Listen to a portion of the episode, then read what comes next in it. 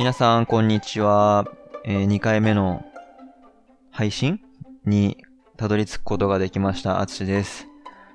えっと、まあ、ポッドキャストっぽく言うと、エピソード2まで来ることができました。ありがとうございます。えっと、1回目の配信を終えて、思ったより、こう、自分が恥ずかしくなかったのが不思議な感覚でもあるんですけど、本当にたくさんのいいねとかコメント、個別のメッセージをいただけて、なんか本当に不思議な気持ちです。今までもちろん Facebook で投稿して、まあさっきあの、年始の挨拶の時のコメントとかも嬉しかったんですけど、前回のあの、この声のブログに返してもらったフィードバックっていうのは、また違った感覚があって、あ、やってよかったなっていうふうにシンプルに思いました。で、あの、こういう話をしてほしいだとか、あと、あの、音のね、話、音楽大きいとか、そういうコメントもいただいて、あの、反省というか、今回少し改善策をネットで探してやっているので、多少は改善しているといいかなというふうに思います。あと、あの、音楽が、こう、フェードアウト、フェードインみたいなのがうまくやってて、プロっぽいみたいな話もいただいたんですけど、実はこれ、アンカーという、えー、ポッドキャストを作成するアプリケーションで、えー配信をしていて、そこにも自動的に BGM が何個かサンプルがあって、それを選ぶと、こう、自然にうまく繋いでくれるっていうような機能を持ったアプリケーションがあります。あの、ポッドキャストを聞くためだけにも使えるアプリなので、あの、もし興味がある方がいれば、ぜひ調べてもらえればなというふうに思うんですけど、で、多分こういう広告を実は英語でやると、その放送回数分に応じて広告収入が入るみたいなプログラムもあるんですけど、残念ながらイギリスではまだそれが対象になっていないということで、こちらは完全にフリーな状態での配信となっています。はい。それで、前回、なんでポッドキャストにしたかみたいなお話を少ししていたんですけど、そこでちょっと抜けていたことがあったので、補足しておきたいなと思います。前回言ってたのは、まあ、英語で吹き込みの仕事が増えてきて、自分の、こう、言葉遣いだったり発音の癖を、まあ、客観的に観察したいな、それを日本語でっていうようなところと、まあ、もう少し本当に今までサポートしてくれた人たちに、もう少し定期的に何してるかっていうところをお伝えした方がいいのかなっていう気持ちが湧いてきたっていうところで、で、なんで、それがまあ、YouTube だったりとか、ブログとか、まあ、いろんな方法が、まあ、メルマガだったり、ある中で、なんで、ポッドキャストというか、音での配信にしたのかっていうところで、えっと、ざっくり言えば、そんなに重要じゃない話、というか皆さんには本当に何かしながら、適当に聞いといてもらえれば、それでいいな、というような思いがあり、あの、さ、本当は最初は YouTube をやろうと思ってました。まあ自分が YouTube を結構見るっていうのもありますし、こう今まで撮りためてきた動画とか写真も、まあそれなりに楽しみながらですけど、いろいろ撮ってきて、そういうのを交えながら、あの、報告できればいいなっていうのがあったので、動画、画像コンテンツっていうのはすごい魅力的だったんですけど、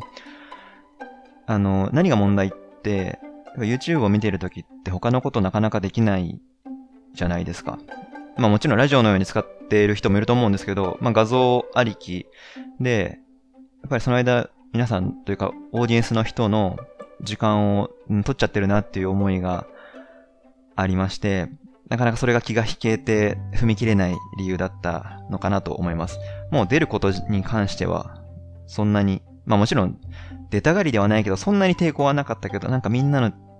時間を取っちゃうの嫌だな。いや、でも、ポッドキャストだったら、まあ聞き流しといてもらえばいいし、こう通勤の時とか、まあ皆さん音楽聴いたりとかもするだろうし、あとは家事している時、お料理、お掃除、お洗濯をしている時とかに、さらっと聞き流してもらえればいいかなという思いで、あ、いいコンテンツ、いい、えーコンテンツじゃなくて、いい形式かなというふうに思って、ポッドキャストでやることにしました。あとは、あのー一応体育学部出身ということもあり、こう携帯を見て猫背になってる、まあパソコン含め、こう前、ディスプレイをずっと見ていることをなんか推奨はしたくないという思いがありまして、なんか自分のこう近況を知ってもらうためだけに皆さんの姿勢をが悪くなる行動を誘引するのはなんか違うんじゃないかっていうような抵抗があって、あ、じゃあまあ姿勢を気にせずに、そして何かしながらお届けできるって思った時に、あ、音声メディアいいじゃんっていうようなところで、今回、ポッドキャストっていう形式を選ばせてもらってます。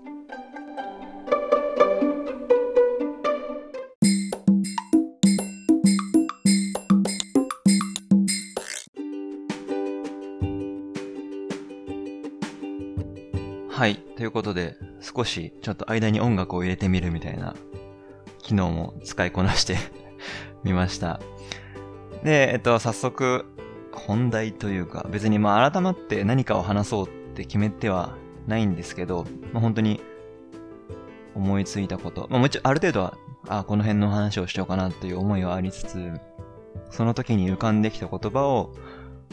伝えていくっていうのが、ある種、この音声ブログの楽しみ、まあ難しいところでもあると思うんですけど、楽しいところだと思うので、積極的にそこはアドリブ多めあの、あまりこう計画しすぎないようにやっていこうかなと思ってます。で、前回いただいていたコメントで、大学院でどういう勉強をしているのかだけじゃなくて、同級生とどういう会話をしているのかみたいな話を聞いてみたいっていう、ありがたいコメントをいただいて、こうやってどういう人から質問があったかっていうのを話した方がいいんだろうか、どうだろうか 迷うところですが、えっと、まあ、特に個別の名前は出さないようにしておくのがベターかなと思います。えっと、彼とは、大学の時の課外活動で知り合って、それから本当にちょくちょく情報交換をしながら、イギリス来る前もあの一緒に会って話させてもらって、彼は日本の地方自治体をこう再活性化するみたいなプロジェクトのコンサルタントとして本当に第一線で頑張ってる僕の本当に尊敬する知人で、まあ、そういう彼からいただいた質問で、それ、彼ならではなのかなと思うのは、そのじゃあコン、コンテンツじゃなくて、その周りで人がどういう風にリアクションしてるのかっていうところに興味を持ってくるっていうのが、やっぱり普通とは違うなっていう感じを受けたんですけど、まあいい質問をいただいたので、その辺を今回お話できればなというふうに思います。で、まあそこに入る前に、どんな人が来ているのかっていうのを先にまあある程度お話しした方がいいかなと思いますし、実はここが僕の留学に来て、がっかりとは言わないけど、期待と現実が違ったところがあって、っていうのも、まあコースの8割方が中国人です。なんか、別に中国の方が悪いわけじゃなくて、うんと、コースの多様性としてはどうなのかなって思うことも最初はありました。で、まあなんでそんなに中国の人が多いのかっていう背景も時間が許せば話したいし、でももしかしたらこれは別でまとまって話した方がいいと思うんですけど、まあ8割はそういう人。で、普段自分がコミュニケーションを取ってるというか、もちろんそういう人たちとも仲良く、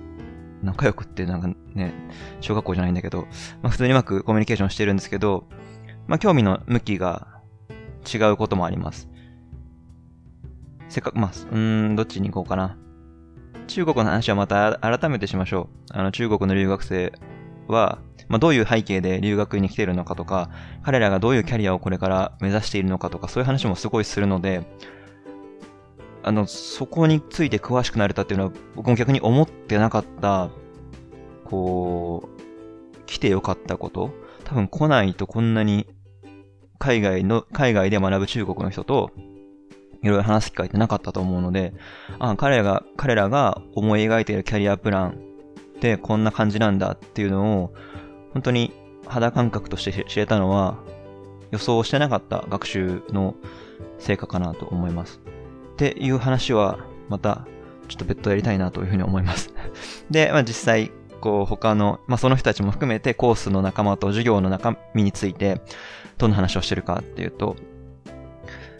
で、実際1か、1学期が9月の末から始まって12月の中旬ぐらいまで全10回、1回あたり2時間とか3時間で、で、チュートリアルと言われる実際にディスカッションの場面っていう、ディスカッションの時間みたいなのがコースごとに設けられていて、まあ練習問題をみんなで解くとか、プレゼン作ったりとか、あとグループワークでレポートを書き上げるとか、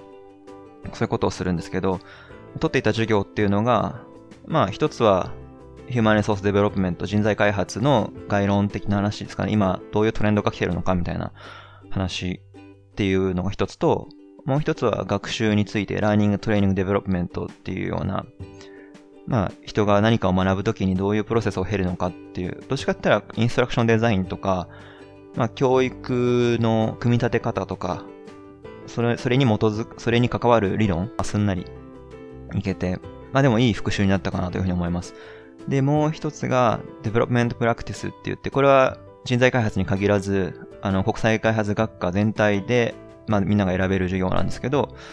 NGO だったりとか、あの、まあ、UN 関係、国連関係の人たちがどういうふうに開発に関わっているか、実際の現場でどういうプロジェクトが行われていて何が問題なのか、それをまあジェンダーベースで見たりだとか、あとは、えっ、ー、とマイクロファイナンスだったりとか、 Social Issue をどういう切り口で切っていくのかっていうのをまあ授業ごとにフォーカスして分析していくっていうような授業。あともう一つ、全部で4つあったんですけど、4つ目が、えっ、ー、と、 Organization Development、組織開発っていうところで、まあ、会社の組織を中心として、その中でイメージはした人事コンサル、人材コンサルとか、あとチェンジマネジメント、えー、制度が変わるときにどういう人、どういうふうに人が適合するように促すか、そこにコンサルタントとしてどうやってか、えー、関わっていくか、もしくは社内の人員、人間としてその変化に向かってどういうようなアクションが取れるかみたいな話を中心に行う授業があって、まあ、大体いつも教室の前列の方に座るんですけど、それまあやる気があるプラス最近ちょっと目が悪くなってきたなっていうことを 感じまして、なかなかこう後ろで、あの、パワポを使うことが多くて、まあパワポもパソコンでこう共有されるので、手元で見ることもできるんですけど、やっぱりまあ、スクリーンを見ながら先生の話をこう、聞き比べながら授業を受けたいっていう思いがあり、前の列にできるだけ座るようにしています。で、まあその、大体その前の列に座る人って決まってきてて、まあ、そこで一緒にいるメンバーっていうのは、えっ、と、まあ何人か簡単にご紹介すると、一人、えー、少し年齢は僕の上で、シリアの出身で、今はトルコ、今はというか来る前はトルコにベースのある NGO でシリア難民支援をしていて、で、トルコの NGO のマネジメントについてもっと深く勉強したいということで国際開発を学びに来ている方。と、あとはオーストラリア出身の、これも同年代の女性で、彼女はもともとコンサルファームにいて、まあ、人材系コンサルファーム、まあ、人、M&A の時の人切りも含め、まあ、人に関わるコンサルティングをやってきたにもかかわらず、社内の、こう、疲弊率、離職、高い離職率だったり、まあ結局お金でしか人を引きつけられなくなっていた会社に対する不信感というか、あれこれ何だったんだっけっていうところで、一回冷静になりたくて勉強しに来たっていうような 人とか、あとは、えー、コロンビアから来てる、えー、心理学がバックグラウンドの女性の人。その人はもう完全に同じコースなのでいろいろ授業同じ被ってて、もう一人同じ学科で行くと、えっ、ー、と、ナイジェリアから来てる3児のママ。で、その方は、もともともプロフェッショナルコーチとして講演とかもするような人で、年齢としては、僕の5、6個上の人とかとよくつるんでいます。で、そんな人たちと話すことっていうと、やっぱり基本的にこう何か授業で情報がインプット入ると、特にこう就労経験のある人とか、実際に現場でそういうことをやってた人たちっていうのは、あ自分の現場に置き換えたらこうだねとか、あ、うちだったらこういうことが問題になるかもしれないみたいなことをフィードバックしています。で、私自身も、まあ過去の経験を使いながら、あ、自分の案件だったらここちょっとクリアしきれないなとか、こういうところが問題になってくるなみたいな話を共有すると、ああ、なるほど。で、まあお互いがお互いの文脈、それぞれ持ってる文脈で、こう、共共有の案件についてどういうふうに考えるかっていうのをディスカッションするっていうのがメインに行われることかなというふうに感じました。まあ、それと同時に、そういう経験のある人たちっていうのは、こう、実際に学問として授業で理論を学ぶと、学問の限界を感じるというか、もちろん効果があると思ってますし、私もそういうのを勉強したくて来てるんですけど、その実践と理論の差を埋める力が何よりも問われるというか、そこが出せるかどうかがその個人の価値になってくるんだなってことを、こう共通の認識として紡ぎ出すというか、やっぱりどうしても論文って、この理論はこの文脈では当てはまったけれども、違うところでは当てはまらないかもしれないとか、どうしても逃げ道が あって、まあね、日本の卒論でも、この分野に関しては今後の研究を望むみたいなことをよくやるじゃないですか。もちろんそれは英語の文脈でも同じことで、じゃあこれを持ち帰って自分の現場でどうやって活かすのかっていうのは、本当にその人次第になってくるので、そこをまあアイディアベースでいろんな話して、あ、なんかそのアイディアいいねっていう話もあったり、あ、でもそのアイデアだ、そのアイディアだと、ここの理論で言われてるここの部分がクリアしきれないから、将来的にはこういうトラブルが起きるかもしれないよねっていうような話をよくしています。そしていつの間にかこんなに長く話してしまった自分がびっくりなんですけど、本当はもうちょっとね、いろいろ肉付けしたい話があったんですが、結構今回は2回目にして、硬い話が多かったのを少し反省しています。で、次回、いやもう、できるだけやっぱ15分でまとめたい、10分15分でまとめたいっていう思いがあるので、これ以上は、今日はここで切ります。次回、今日言えなかった話、ちょっと予告してた中国の話を次回中心にしながら、あとはもう少しカジュアルな話、マンチェスターのね、景色はなかなかお伝えできないですけど、どういう感じかっていう街の雰囲気とか、そういうのもお伝えできればなというふうに思っています。今日も長い時間聞いてくださってありがとうございました。そんな聞いてる間に皆さんの作業が進んだことを願っています そんな感じで、本当にありがとうございます。また、どうぞよろしくお願いします。バイバーイ。